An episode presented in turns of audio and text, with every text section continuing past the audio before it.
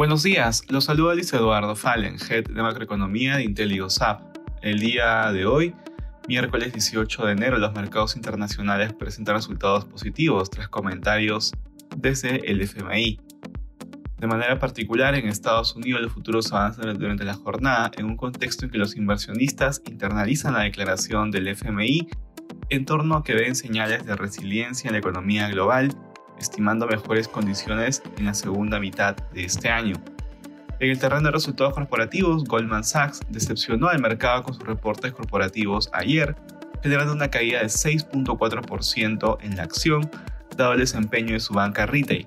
Por otro lado, se publicarán las ventas minoristas y producción industrial de diciembre, esperando una contracción de 0.9% y 0.1% mensual respectivamente. Además, se conocerá el índice de precios del productor del mismo mes, esperando un incremento de 6.8% interanual. En la eurozona, las bolsas de bloque registran avances. En el terreno de datos económicos, en Reino Unido la inflación de diciembre fue de 10.5 interanual, por debajo del dato anterior, desacelerándose por segundo mes consecutivo.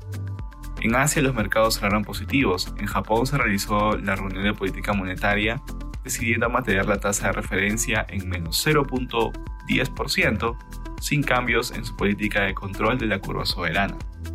Respecto a commodities, el precio del oro avanza durante la jornada, de igual manera el precio del cobre sube, y finalmente el petróleo avanza ubicándose alrededor de 82 dólares el barril WTI, luego de que la Agencia Internacional de Energía estimara que la demanda de petróleo este año llegará a un récord debido a la rápida reapertura de la economía china. Gracias por escucharnos y si tuviera alguna consulta, no duden en contactarse con su asesor.